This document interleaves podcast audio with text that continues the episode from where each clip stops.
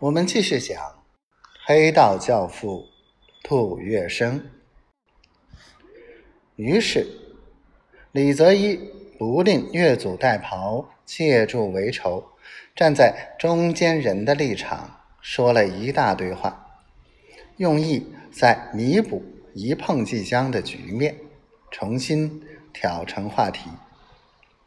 双方以缄默表示同意。杜先生是以上海市民生命财产为重，勉为其难，当仁不让，到法国领事馆来会晤日军代表，听一听日方停战的意向，然后以私人友谊代为转知上海军政当局，试探一下可否借此重开恢复谈判之门。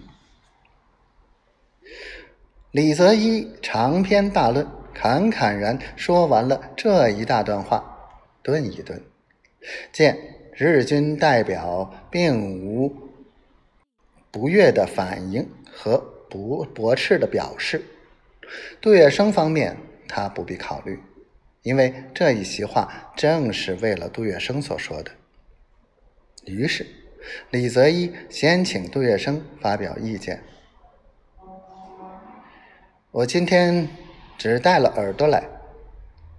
杜月笙语惊四座，不疾不徐地说：“我既跟李先生说的一样，是来听听日方有没有诚心停火的。”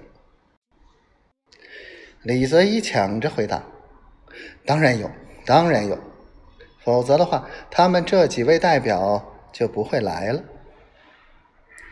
日军首席代表又赶紧补充一句：“不过，日方停火是有条件的。”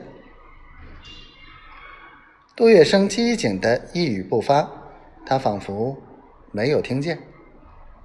甘格林眼看场面又要闹僵，他命翻译为他传言：“杜先生方才说过，他今天来此就是为了听取日方的意见。”贵方如有条件，请提出来，让杜先生衡量一下，可否代为向华方表达。于是，日方代表又展示他们惯用的伎俩，极尽威胁利诱之能事，一连串的提出许多停火方案。首先，日军要求华方遵照日本海军司令部。在一月二十八日深夜十一点二十分，向市政府和公安局所致送的最后通牒，请十九路军撤出上海，以免招致两国军事冲突。